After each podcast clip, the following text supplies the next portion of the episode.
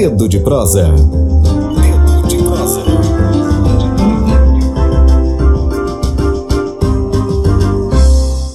Hoje, quinta-feira, dia 28 de novembro, o nosso quadro de entrevistas Dedo de Prosa, que você está acessando na plataforma Spotify com o nome de Tamborcast, é com o professor do Departamento de Sociologia e Antropologia da Universidade Federal do Maranhão.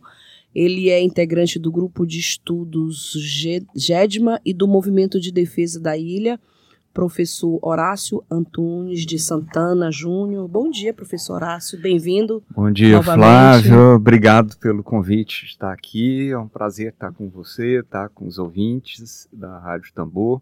É uma alegria muito grande poder compartilhar com vocês esse momento. Muito obrigada pela presença e vamos conversar com o professor Horácio sobre as audiências públicas organizadas pela Câmara de Vereadores de São Luís, não somente sobre as audiências públicas, mas, sobretudo, sobre a revisão do plano diretor da capital maranhense, seus impactos e consequências.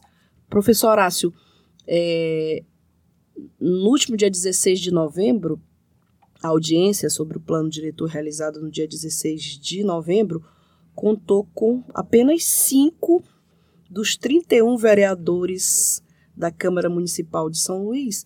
E queria começar lhe perguntando sobre a sua avaliação sobre essas audiências públicas que foram realizadas no mês de novembro. No mês de novembro.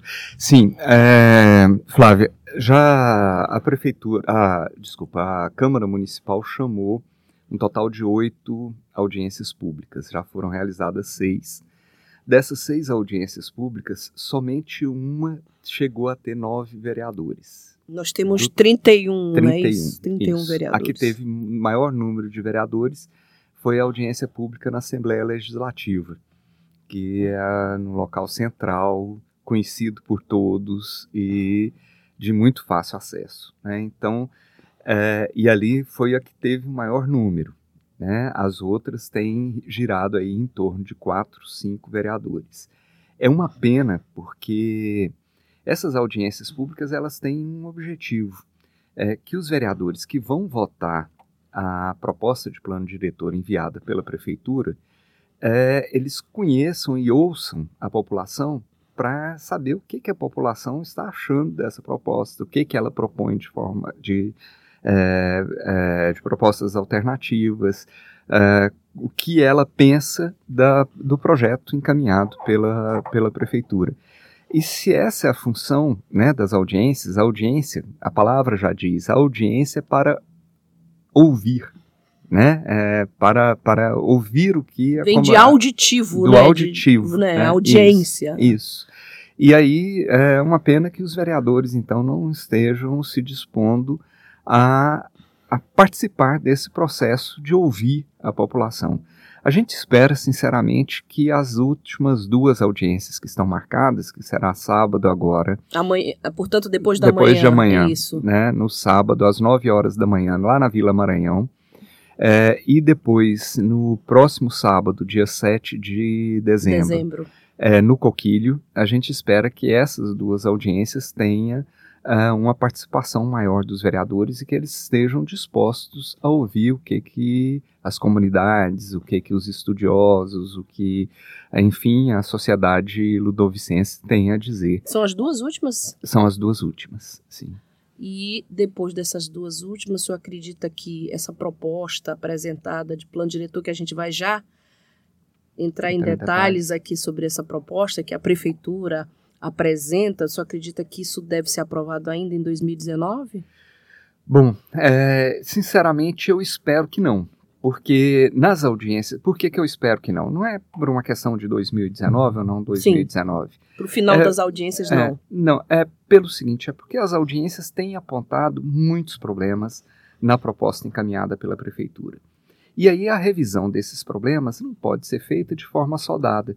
Você não pode. É, nós vamos ter a última audiência dia 7 de dezembro a, salvo engano, o recesso, o recesso parlamentar. parlamentar. começa, deve começar dia 20, ou no Por máximo aí. 23. Né? É, então, o tempo para poder é, fazer a compatibilização entre a proposta enviada e o que tem sido apresentado de alternativas e críticas nas audiências públicas é um tempo muito curto, porque é, muitas das questões que são levantadas exigem, estudos técnicos um pouco mais acurados. E quando a gente está falando de plano diretor, a gente não está falando de qualquer coisa. A gente está falando do planejamento da cidade para os próximos 10 anos. Então, esse planejamento para a cidade para os próximos 10 anos tem que ser feito com muita responsabilidade.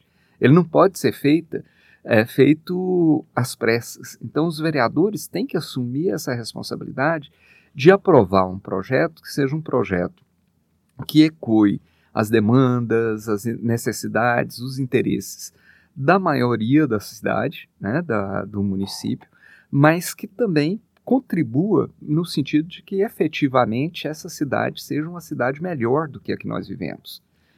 Porque nós todos. E já não é uma cidade que estamos vivendo muito bem, né? É, nós todos estamos muito insatisfeitos com Níveis de poluição vivemos, né? alarmantes, né? mobilidade. Mobilidade, a questão do saneamento, a questão Sim. da água.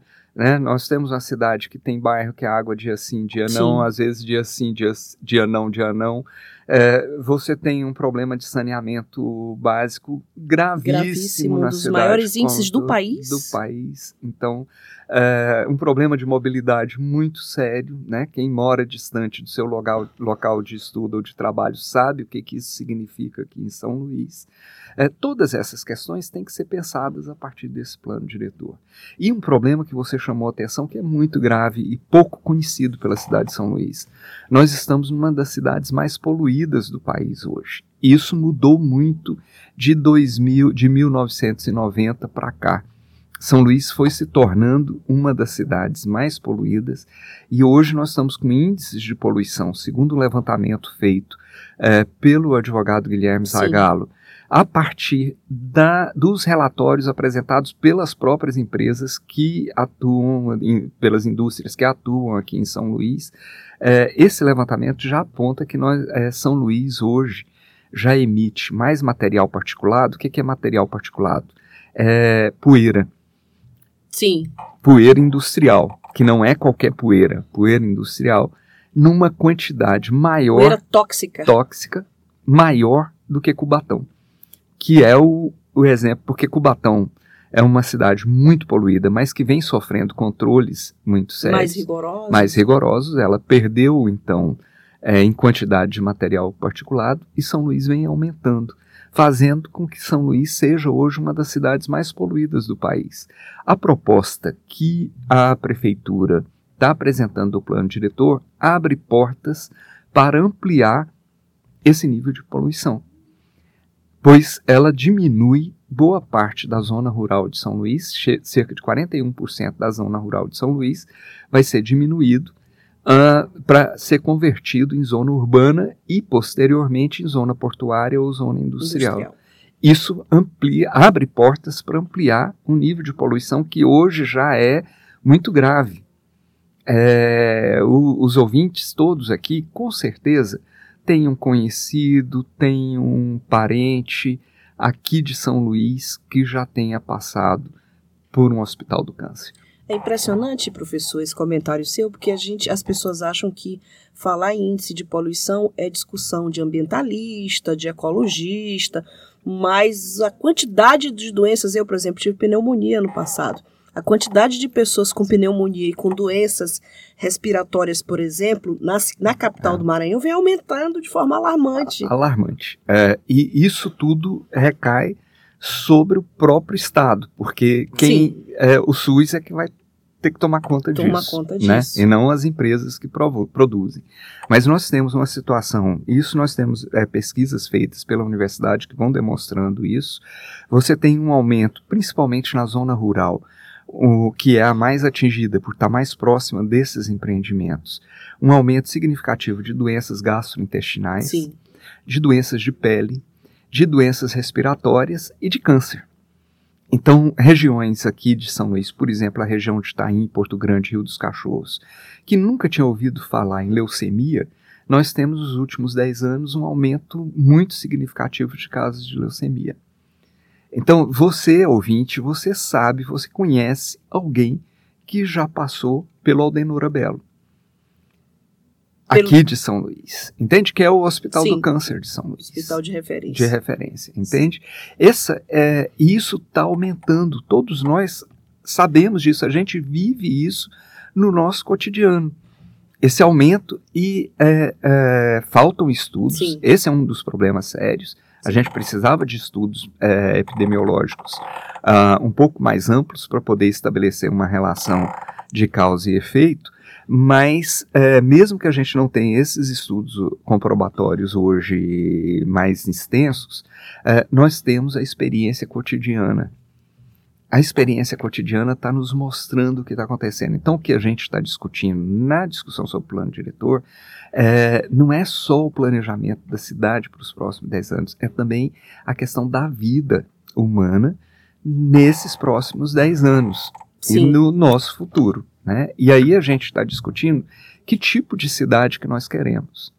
Nós queremos uma cidade que provoca doenças, nós queremos uma cidade com esgoto a céu aberto, nós queremos uma cidade que, se você vai nos bairros chamados nobres aqui de São Luís, você encontra esgoto estourando a todo instante porque houve uma verticali- verticalização que a rede de esgoto não contempla.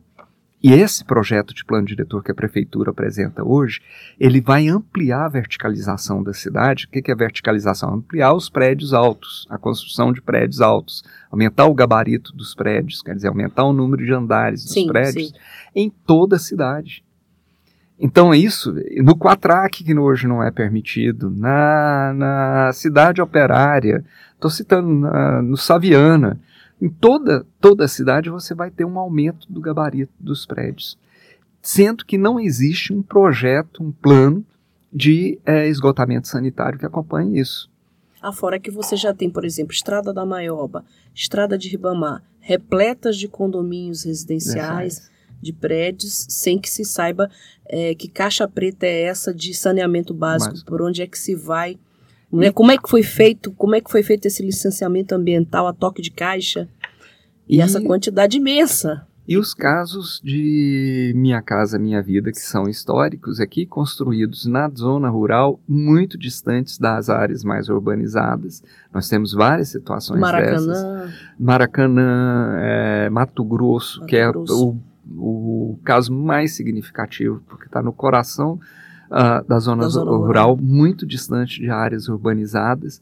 Ele já tem hoje, a primeira chu- essas chuvas passadas já destruíram boa parte da pavimentação eh, realizada ali e ninguém sabe que destinação vai ser dada para o esgoto desses, desses eh, eh, projetos Minha Casa Minha Vida. Não que a gente seja contra, muito pelo contrário. A gente é a favor de projetos de, de habitação popular. Eles devem existir. Mas ele- é, há um consenso entre os urbanistas é, do Brasil, desde a década de, de 1980, que não se faz é, é, programas de habitação popular distantes da rede, da malha urbana da cidade. Você fazer isso é aumentar despesas com transporte, com energia, com água. É, é totalmente irracional. É sem sentido. sim. E por que, que eles são feitos dessa forma? Eles são feitos dessa forma porque as empresas que fazem é, compram terrenos muito mais baratos quando eles estão distantes da malha urbana do que dentro da malha urbana. Porque você não tem um projeto, uma das coisas que é necessário ter constado do plano diretor e que não consta, é, e que já consta no plano diretor desde 2006, mas nunca foi implementado, é um imposto, o IPTU progressivo sobre terrenos que não são construídos. Por que, que não consta? Porque esses terrenos ficam guardados como reserva para especulação imobiliária e ali é que deveriam estar sendo feitos os, é, é, a moradia popular. Então, essas coisas é que a gente está discutindo. Então, o que, que nós estamos discutindo? Que cidade nós queremos? Que cidade São Luís quer ser nos próximos 10 anos e para frente? Nós queremos ser uma cidade é, é, industrial, mas de uma indústria pesada e suja, ou nós queremos ser uma cidade de indústria limpa que efetivamente gere emprego? Porque a indústria suja, como as cimenteiras que já foram instaladas na zona rural, como a termoelétrica que já tem uma instalada carvão mineral, que é um negócio atrasadíssimo, que ninguém usa, ninguém, país nenhum aceita mais é, hidrelétricas de, de carvão mineral. São Luís aceitou e ela começou a funcionar em 2011, não é uma coisa do século passado, foi agora em 2011 que ela começou a ser construída. É, nós temos é, é, a, a, própria Lumar, com a poluição que ela produz, é, e que não gera empregos efetivamente a quantidade de empregos, hoje é, existem cálculos que demonstram isso, que o, o Distrito Industrial de São Luís ocupa 30% uh, ah, do território do município já hoje. E esse distrito industrial gera 5% dos empregos produzidos em São Luís. Então, a indústria que nós temos hoje, nesse momento em que a tecnologia está muito avançada, não é uma indústria que gera empregos, ao contrário da, da propaganda, propaganda. que é feita. É, ela até gera emprego na fase de instalação, que é o período da construção civil. Então ela gera algum emprego. Um exemplo que a gente pode dar muito concreto, que foi o que aconteceu aqui na ilha, é a termoelétrica do Porto de Itaqui, que é essa termoelétrica de carvão, que prometeu 2.500 empregos, gerou 2.500 empregos no processo de construção Muita gente ali da zona rural chegou a trabalhar como motorista, como pedreiro, como jardineiro, essas coisas. E hoje a termoelétrica do Porto de Itaqui gera 103 empregos. Somente. Por volta de 103 empregos, altamente especializados. Menos de 10% do, do que foi prometido. prometido. E, é, e altamente especializado, e boa parte deles ocupados por não maranhenses porque uh, é quem tem uh, a competência técnica para ocupar esses cargos. E a poluição que ela gera é uma poluição uh, que sobra para o município e para o estado os, o ônus, porque o bônus não vem. Porque no caso da geração de energia elétrica, eh, no Brasil os impostos são comprados na ponta do consumo, são cobrados na ponta do consumo e não Sim. na geração. Então ela gera poluição, ela gera doenças, e o não... Estado tem que arcar com as consequências uhum. dessa, desse, dessa, desses malefícios uhum. provocados e não recebe é, é, nenhum imposto que possa permitir isso, entende? Então é, é, uma, é esse modelo de desenvolvimento que é um modelo arcaico, é um modelo conservador, é atrasado que estão tentando implementar predatório. Predatório. E que, que vem sendo chamado de geração de emprego e renda, vem sendo chamado de é, desenvolvimento, desenvolvimento econômico. econômico, avanço para São Luís. Na verdade, o que eles estão chamando de desenvolvimento econômico é atraso. É jogar São Luís para o padrão é, de cidades do século XX do século XIX, do desenvolvimento industrial do século XIX, lá na Inglaterra, que a Inglaterra já não aceita mais. Então, é, é jogar a gente para o século XIX. É um atraso o que está sendo proposto. E durante muito tempo, os governos, ainda hoje, os governos vedem a capital do Maranhão pela sua localização estratégica, perto dos mercados europeus e, e americanos, pelo, pela base espacial de Alcântara, ah. pela ferrovia Norte-Sul, pelo porto de segundo maior calado do planeta. planeta. É, dessa forma que a capital do Maranhão é vendida sem os estudos de impactos de tudo isso. E aí a gente vai ter o quê? Uma cidade que é uma das cidades mais ricas do país. Se você for pegar o produto interno bruto gerado na cidade de São Luís. Propagandeado vai, pelo governo. Pelo governo, você vai ver que é um produto interno bruto elevado, mas se você for para renda per capita e para o índice de desenvolvimento humano, você vai ver que nós temos os piores índices de desenvolvimento do Brasil. É, é, o que, que acontece na prática? Efetivamente gera-se muita riqueza, Muita riqueza passa por São Luís, mesmo aquela não gerada aqui, como por exemplo o minério de ferro gerado pela Vale, lá na Serra de Carajás. Ele passa por São Luís, mas essa riqueza, ao invés de gerar riqueza para a população, ela tem gerado miséria. Então, onde ela chega, e aí nós temos um caso emblemático de São Luís que está em curso hoje, que é o caso do Cajueiro. Sim. Né, que para a construção de mais um porto em São Luís, você desloca a comunidade E aquela comunidade que tem ao alcance da mão o camarão, o peixe, a, as frutas todas que você tem ali na região, a agricultura, a mandioca, o machixe, o quiabo, coisas que eles produzem ali, o coco babaçu. Sim. Essa comunidade, quando ela perde isso, sobra para ela o quê? Ir morar na periferia da cidade, sem quintal, sem condição de ter um, os seus próprios animais, como a galinha, como o pato, como ah, em alguns casos o porco, eh, e, e sem condição de ter acesso também ao mar, ao peixe e aí você é, é, uma população que vai ficar dependendo de um salário que ela não sabe se vem ou não vem, porque nós temos esses índices de desemprego grandes. Esses empreendimentos prometem empregos, mas não geram emprego. Eles prometem renda, mas não geram renda. A renda que eles geram é altamente concentrada e na mão de muitos pou muito poucos. E aí nós vamos ter uma cidade como nós conhecemos São Luís. O que é São Luís hoje? É uma cidade inchada, com periferias enormes, extremamente violentas. Uma violência que a gente não conhecia em São Luís 20, 30 anos atrás. Então, hoje se fala muito, ah, mas São Luís cresceu muito porque a Lumar, a Vale, os portos vieram para cá. Mas quais são as consequências efetivas depois de 30 anos? Quem você conhece que trabalha na Vale? Quem você conhece que trabalha na Lumar? Quem você é, é, percebeu que melhorou de fato de vida depois da chegada desses empreendimentos. O que acontece em São Luís nos últimos 30 anos?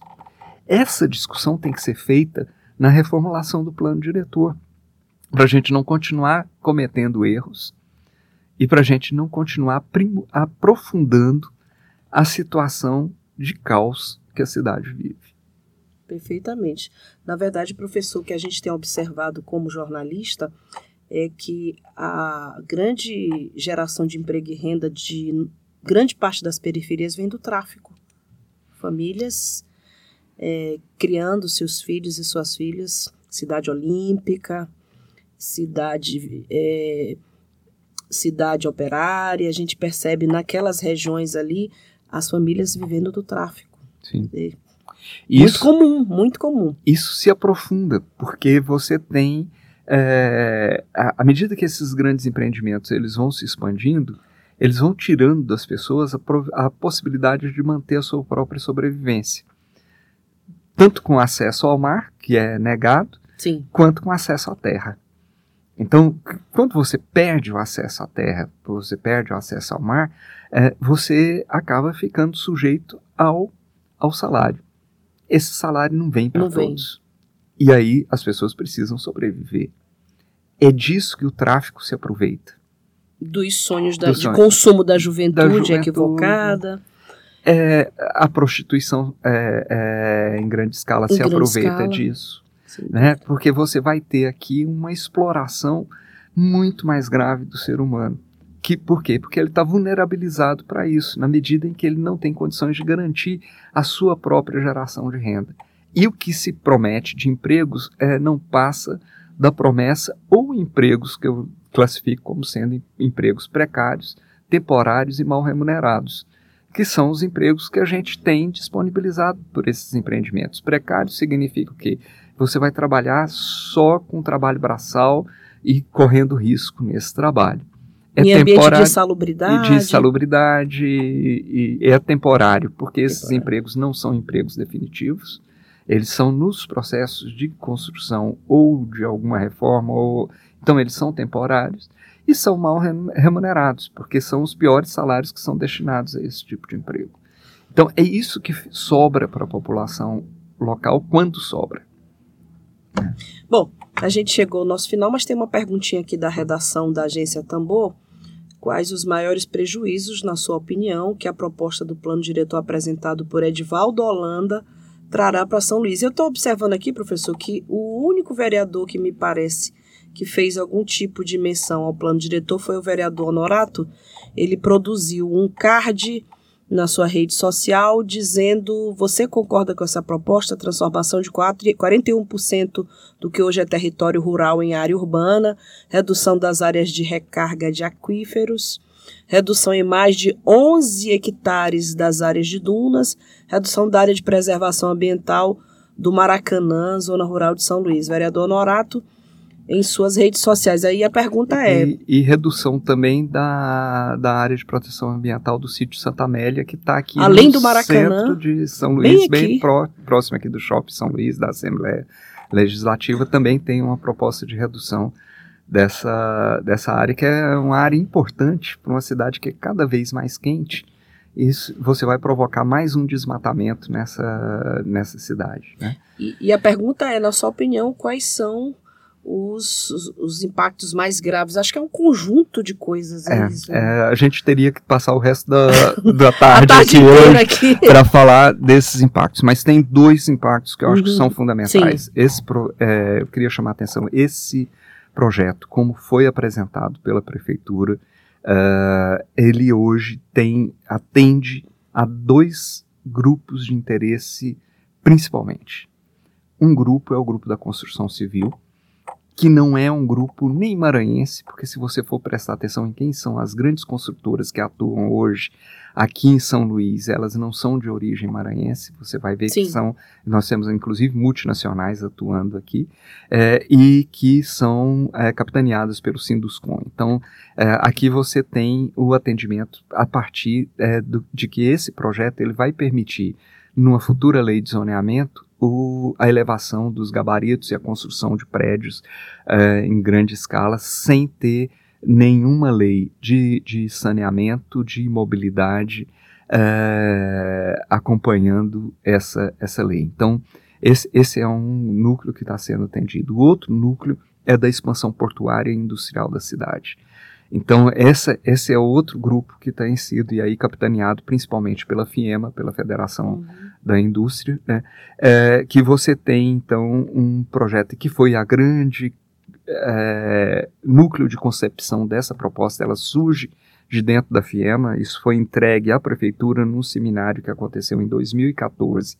Na FIEMA, ela entrega a base desse projeto para a prefeitura e ela então visa atender a expansão portuária de São Luís e a expansão industrial da cidade com aqueles problemas todos que a gente já vem falando, comentando aqui. Então, essa- esses são os dois grandes problemas, assim, é, é, porque não é um projeto para atender a população e nem para pensar uma transformação da cidade num lugar onde você vai ter uma vida boa, onde você vai ter ah, os interesses e necessidades da população sendo atendidos.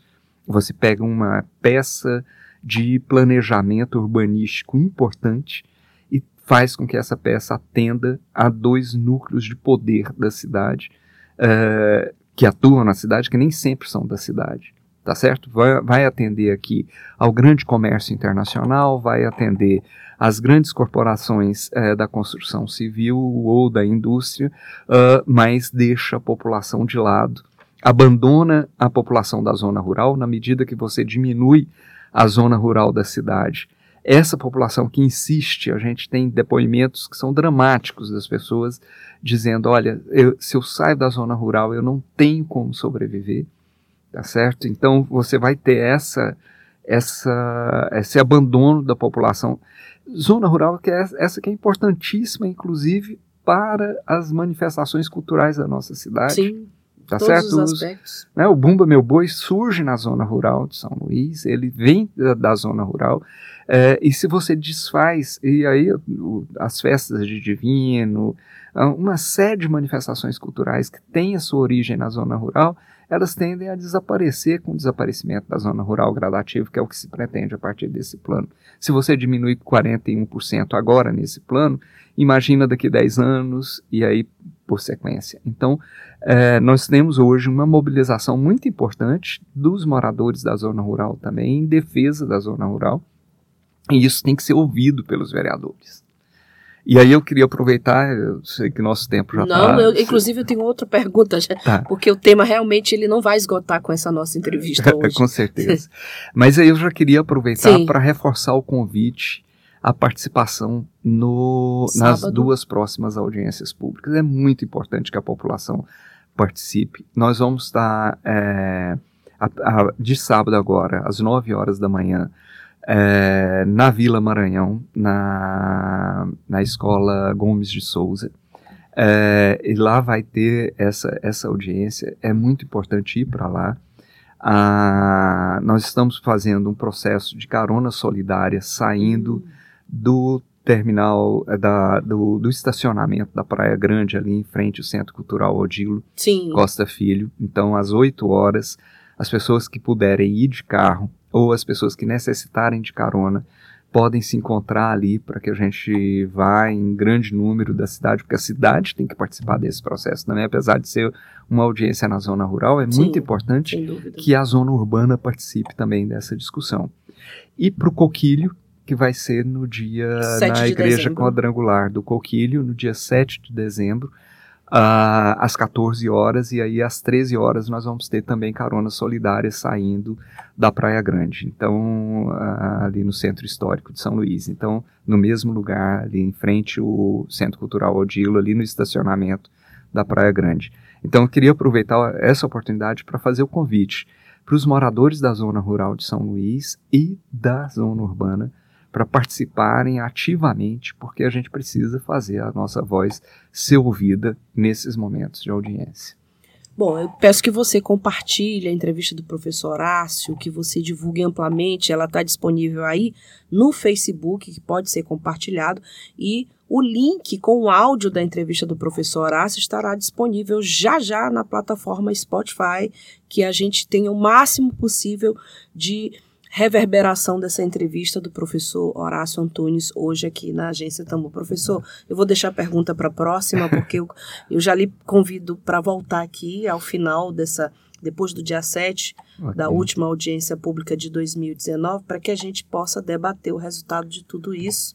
Inclusive acompanhar o que vai acontecer que na vai Câmara, acontecer. né? Porque Isso, na é, Câmara dos é, Vereadores. isso também nós vamos estar muito atentos Hum. e é importante que a população esteja atenta e acompanhando qual é a- o desdobramento que os vereadores vão dar a essas essas audiências públicas. É muito importante que a gente esteja acompanhando, porque nós não Acompanhando, estamos cobrando. nós estamos falando do nosso futuro. É uma legislação que discute o futuro de São Luís. E essa é a pergunta que não pode sair da nossa cabeça agora nesse período. É que cidade nós queremos? que São Luís queremos. Isso. Bom, e também aos colegas jornalistas, já que grande parte da imprensa está silenciada.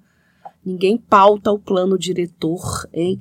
Quase nenhum veículo divulga esse tema que a Rádio Tambor tem divulgado exaustivamente debatido com pessoas que conhecem o assunto. Professor, obrigada pela presença.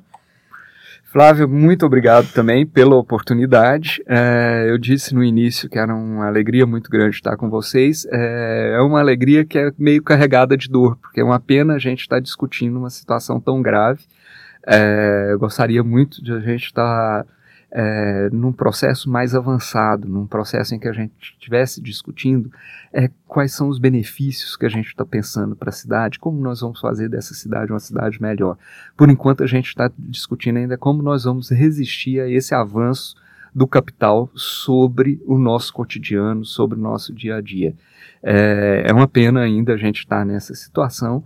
Eu volto a insistir: esse é um projeto do atraso e nós temos que pensar um projeto da contemporaneidade, um projeto que faça de São Luís uma cidade modelo para o resto do país, para o resto do mundo, e não uma cidade que seja do atraso, uma cidade do século XIX, uma cidade poluída, suja, feia, com esgotos a céu aberto. É isso que a gente tem que combater.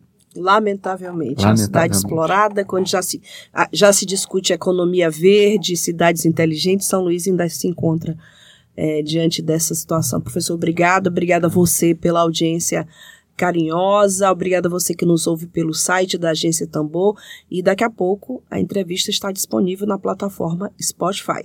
Muito obrigada, tenha uma ótima tarde e a gente volta amanhã. Web Rádio Tambor. A primeira rede de comunicação popular do Maranhão. Comunicação comunitária. Livre, alternativa e popular. Morreu, Maria é